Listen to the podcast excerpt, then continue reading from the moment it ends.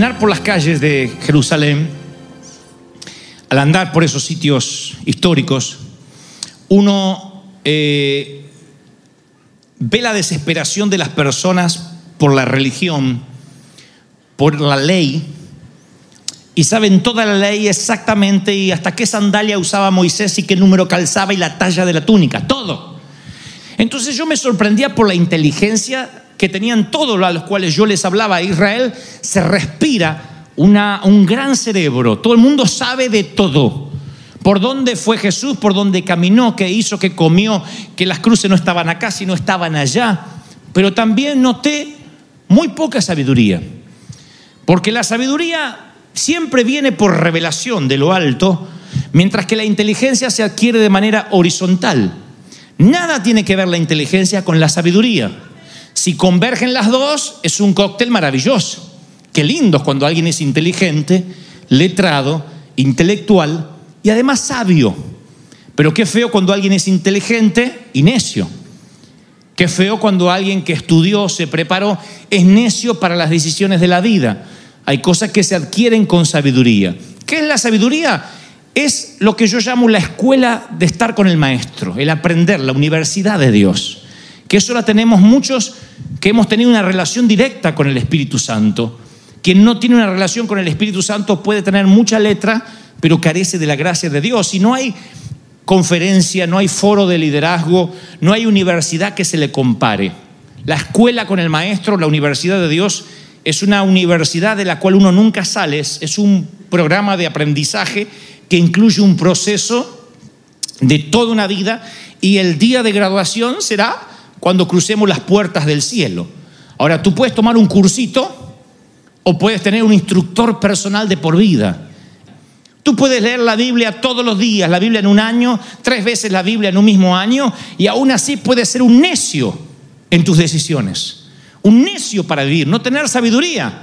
Y tú dices, pero si leo la Biblia, ¿no se supone que tendré sabiduría? No si lo haces sin la ayuda del Espíritu Santo.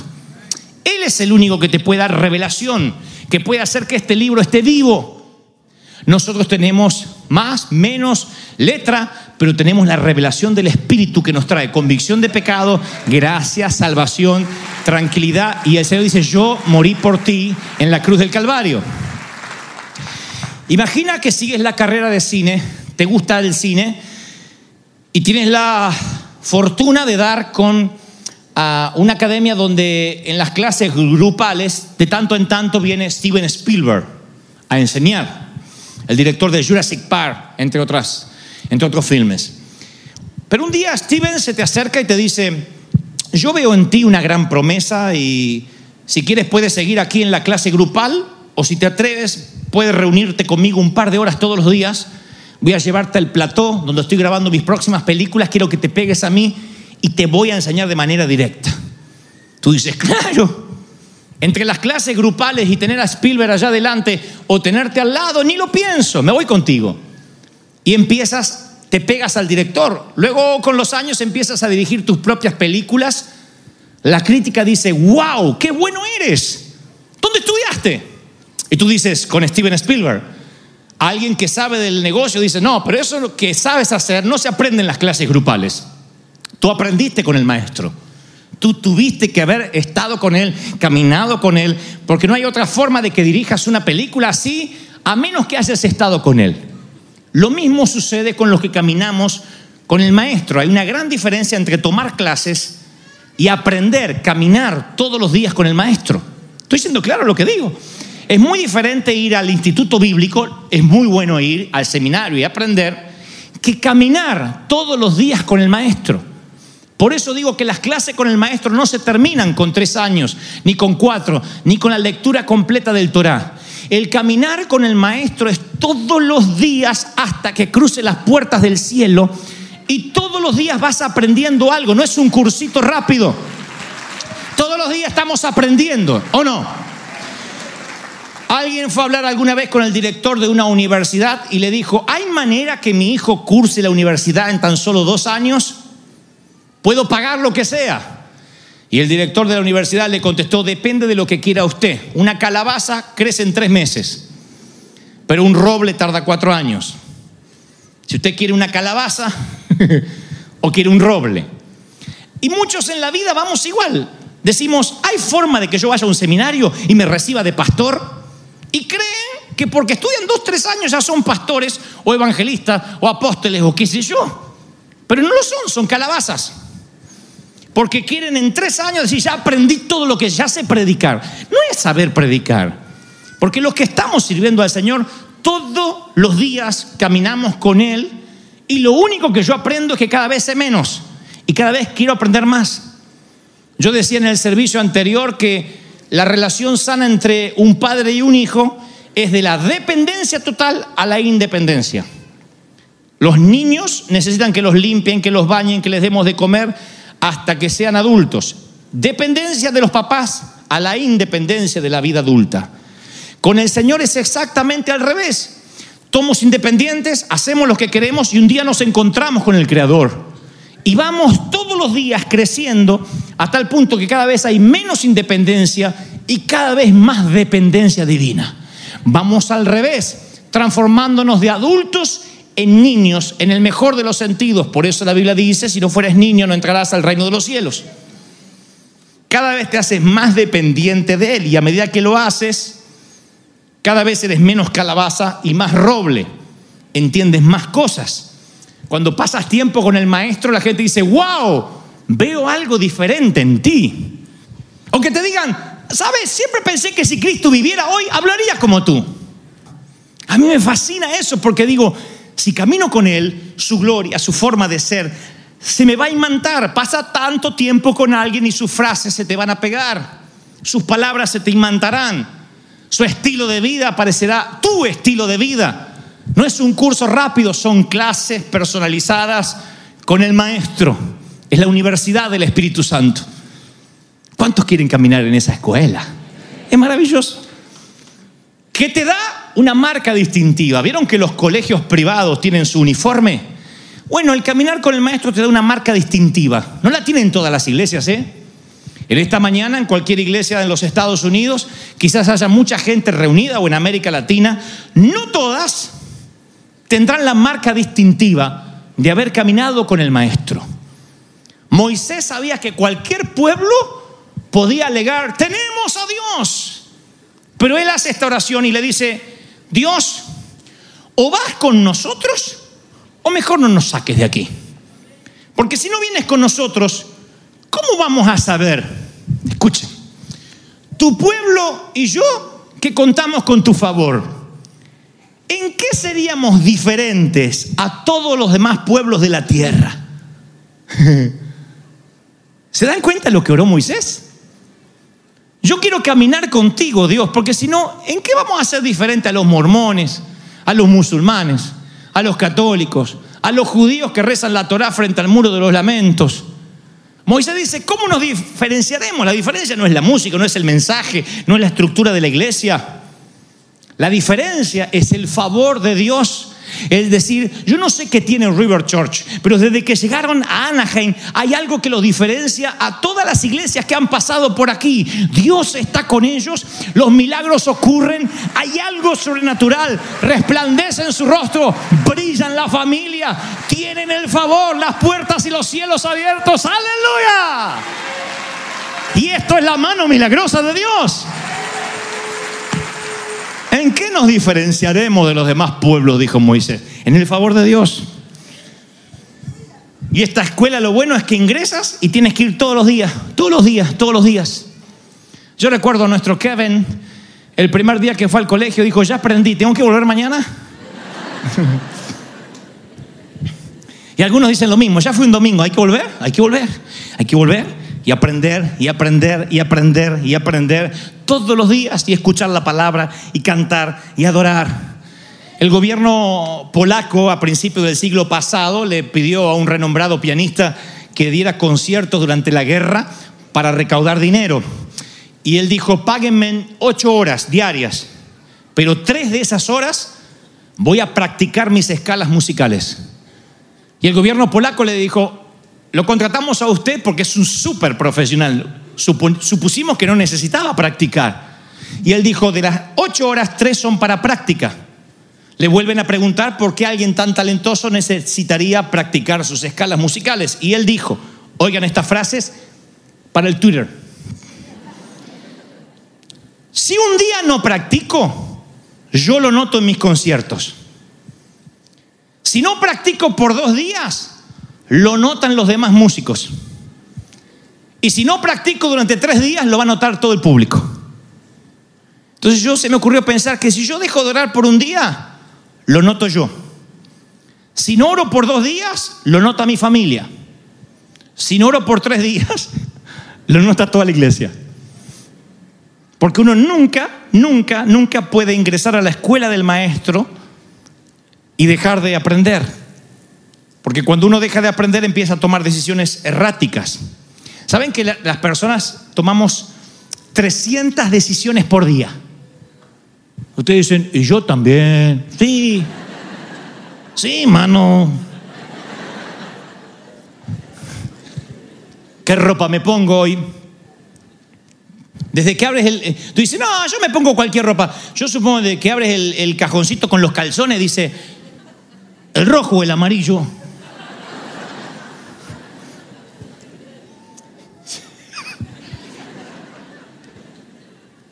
Iba a decir una cosa, pero no, me, voy a caer al barranco. Voy al mercado hoy o mañana. Compro este, tortilla de harina o de maíz. ¿Qué hago de comer? ¿Me baño ahora o me, me baño después? ¿Me pongo el tinte o me dejo las canas? El 10% de esas decisiones tienen ramificaciones que afectan, pueden alterar nuestras vidas. ¿A qué universidad voy a asistir? ¿Con quién me voy a casar? ¿Voy a formar una familia? ¿Tendremos otro hijo? ¿No tendremos más hijos? Y podemos tomar decisiones basadas en nuestras fantasías, la presión de nuestros padres, el miedo, la defensiva. Uno vive tomando decisiones. Y cuando va a tomar esas decisiones, a veces las toma por sí mismo porque no camina con el maestro. Y ahí es cuando se equivoca. ¿Se acuerda del cursito que hizo, de la vez que estudió? ¿Qué me enseñaron en el seminario respecto a esta decisión? Y casi no se acuerda qué le enseñaron en el seminario, en el CIT, en el MAT o donde haya, en el Oral Roberts, donde haya estudiado. Como no camine con el maestro, ya no es sabio. Como no ora todos los días, como no lee la palabra todos los días con la revelación del Espíritu, toma decisiones erráticas, se equivoca. Una vez en un taller mecánico que de paso Gutiérrez deberías ponerlo, te lo voy a dar después si me lo pedís. Dice, si usted trae su automóvil antes que se descomponga, el precio será 50 dólares la hora.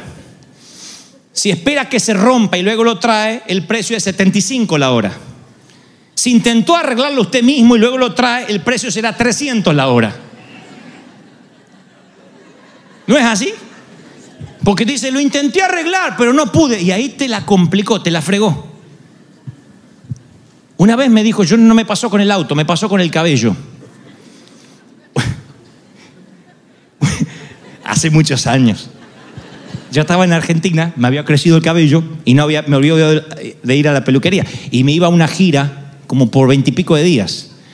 Una gira por Perú. Fui a Chincha, Chincha, Tengo María, Trujillo sí, está lindo, pero anda a buscar una peluquería. Y, yo tenía que ir a Perú y tenía el cabello largo. Y entonces me puse frente al espejo.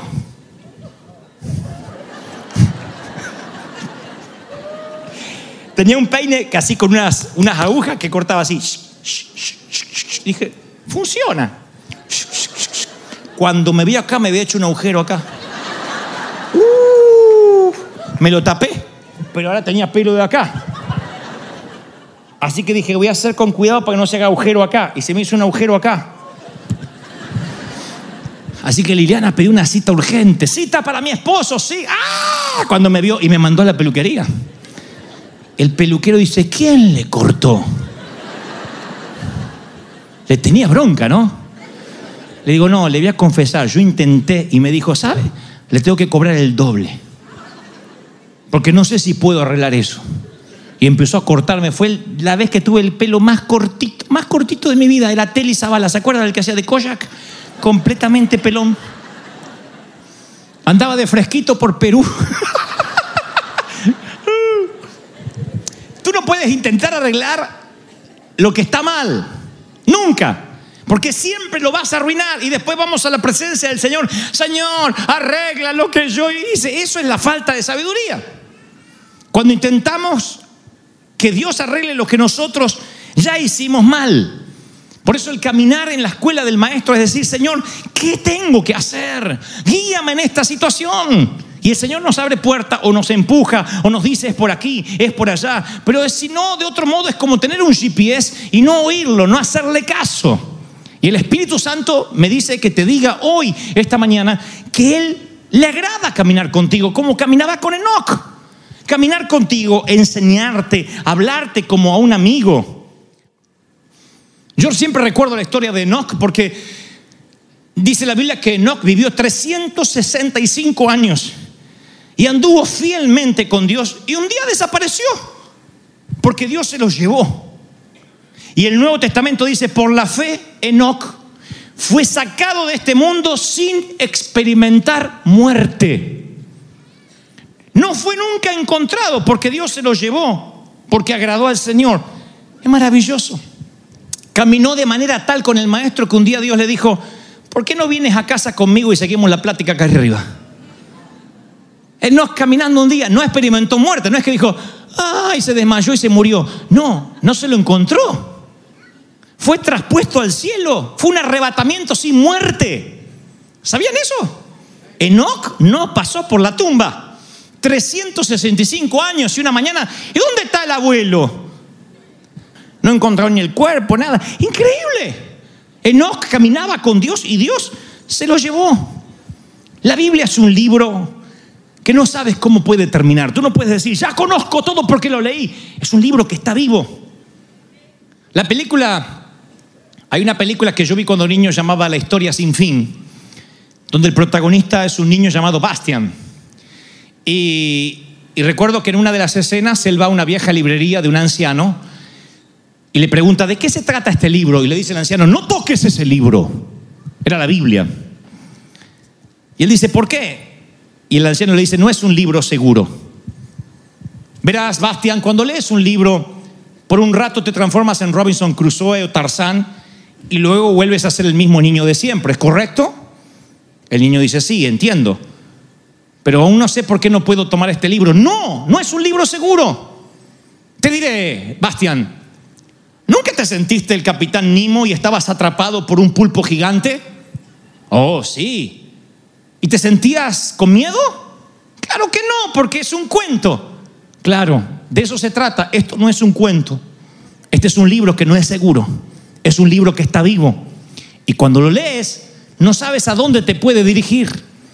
No sabes cómo va a terminar la aventura. Te provoca, te reta, te cambia. Cuando no había iPad, le cuento a los muchachos, cuando no había computadoras, ni casi ni televisores, solo blanco y negro, había una edición de libros llamado Elige tu propia aventura. Yo soñaba con ese libro. Se lo pedía a los reyes y parece que los reyes no lo pudieron pasar por migraciones. Santa Claus se le cayó de la bolsa. No sé cuántas excusas me dieron los viejos, eran libros caros. Porque no se conseguían ediciones limitadas. Elige tu propia aventura. Y entonces, finalmente tuve uno de mi primo. Y decía, por ejemplo, estás en el barco. Delante tuyo hay una gran caverna oscura. ¿Qué decides? quedarte de este lado del océano o meterte en la caverna. Porque si decides meterte en la caverna, salta a la página 42. Pero si decides quedarte de este lado, sigue en la página siguiente. Entonces tú elegías el final. El libro tenía tres o cuatro finales diferentes. Elegía meterme en la caverna y aparecía un pulpo. Y decía, ¿le disparas al pulpo? ¿Peleas cuerpo a cuerpo o escapas? Si eliges dispararle, salta a la página 33. Si eliges escapar, vuelve a la página 2. Y todo era así. Uno estaba con el libro así. Era un libro vivo. Una vez estuve con un libro meses. Y siempre llegaba el pulpo y tomaba la misma decisión.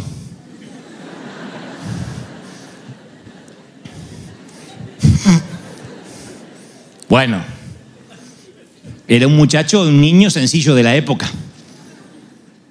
Cada vez que leo la Biblia, el Señor me dice que puedo hacer una cosa o la otra, que puedo obedecerle o no, que puedo virar para un lado o para el otro, que puedo naufragar o confiar que Él está conmigo en la tormenta. Es un libro que está vivo. Esto es algo que no me lo pueden enseñar en tres años en ningún seminario. Amo los seminarios, amo estudiar y debiéramos todo el mundo estudiar siempre, pero hay cosas que solo te las puede revelar el Espíritu Santo, porque este es un libro peligroso, un libro que está vivo y no es un libro seguro. Aleluya. Alguien tiene que decir, yo creo que el Señor me está hablando esta mañana.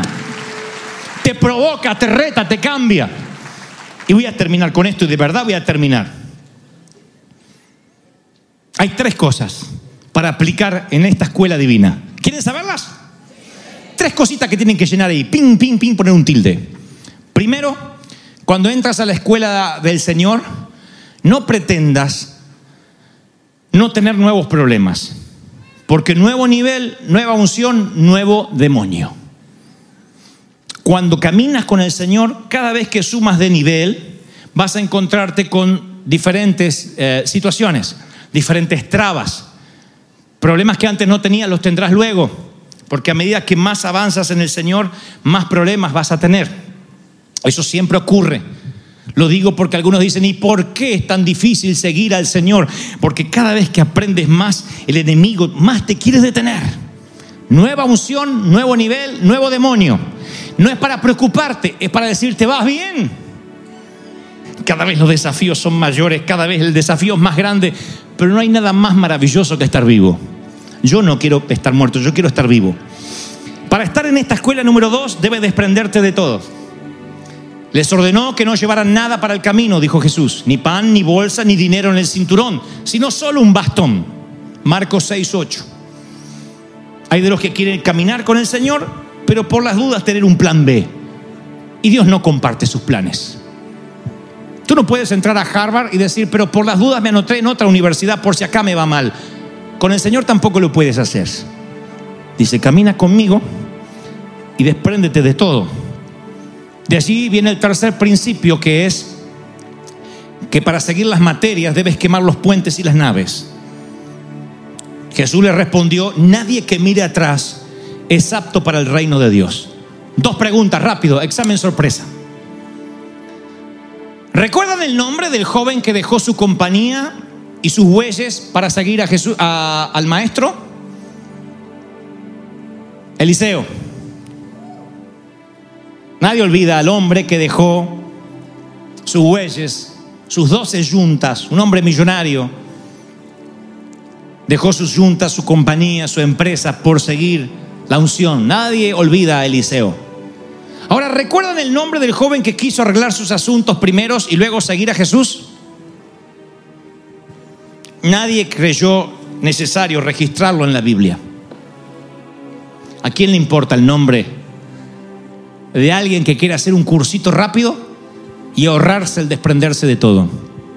Yo he tenido gente así al lado, ¿saben? Gente que me ha dicho, mira, yo quiero servir, pero por las dudas tengo este plan B. Y yo supe desde el inicio que terminaría con su plan B. Dios no comparte su gloria. Dios no compartirá el llamado con nadie más. Dios dice, yo quiero ser único. Único. Y si me sale mal, ¿me puedo llevar algunos peces? Pregunta Pedro. No, deja todo, deja las redes y sígueme. Bueno, solo unos peces. Mi esposa me va a preguntar qué hice toda la tarde.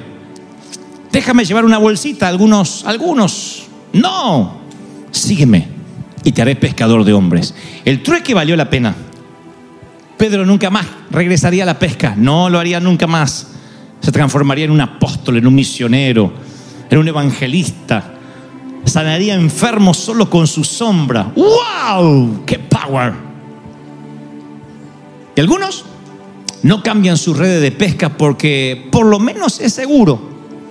Lo otro es probable, pero se quedan con lo seguro por no ir a lo probable. Hablé de esto en el primer servicio, de los que no se atreven a un quizá de Dios. Y los quizá de Dios son mejores que la seguridad que te da el diablo. El quizá de Dios es mucho mejor que la seguridad que te da el mundo. Pero lo olvidamos. Dejamos de caminar con Dios, nos llenamos de letras y nos olvidamos la gracia del Espíritu Santo. A los que fueron conmigo a Israel habrán descubierto cosas hermosas, maravillosas e inolvidables que quedarán marcadas en nuestro, marcados en nuestro corazón por siempre. Pero si me dijeran, Dante, ¿qué es lo que no debería olvidar del viaje? ¿Qué es lo que nunca debería olvidar? Escuchen esto, grábenselo. La gracia es lo que nos hace diferentes. ¿Qué es la gracia? Caminar con Él. He aquí, yo me voy, dijo en el monte de la ascensión que fuimos a sacar fotos. Pero vendrá un consolador que será mejor que yo, que estará dentro de ustedes y que caminará todos los días. ¿Te vas, Señor? ¿De verdad te vas? Tranquilos, yo estaré contigo, seré fiel todos los días. Yo no te dejaré, seré fiel hasta el fin del mundo. Yo no te dejaré. Eso es caminar todos los días con el Maestro. Mientras que algunos dicen, wow, tengo que ir a comer y debo abandonar el muro de los lamentos. Pero te prometo que volveré mañana. Y se van sufriendo porque no se pueden llevar el muro a casa. Yo subí al avión de regreso y hablaba con el Señor. Señor, qué lindo la pasamos. Mi Señor no se quedó en el muro, ni en el lugar de la natividad, ni en el Jordán. Mi Señor pasó por ahí, pero ya no está ahí. Ni siquiera en la tumba está, en ningún sitio, está aquí, viajando conmigo, en la aerolínea, volviendo a casa. ¿No es extraordinario?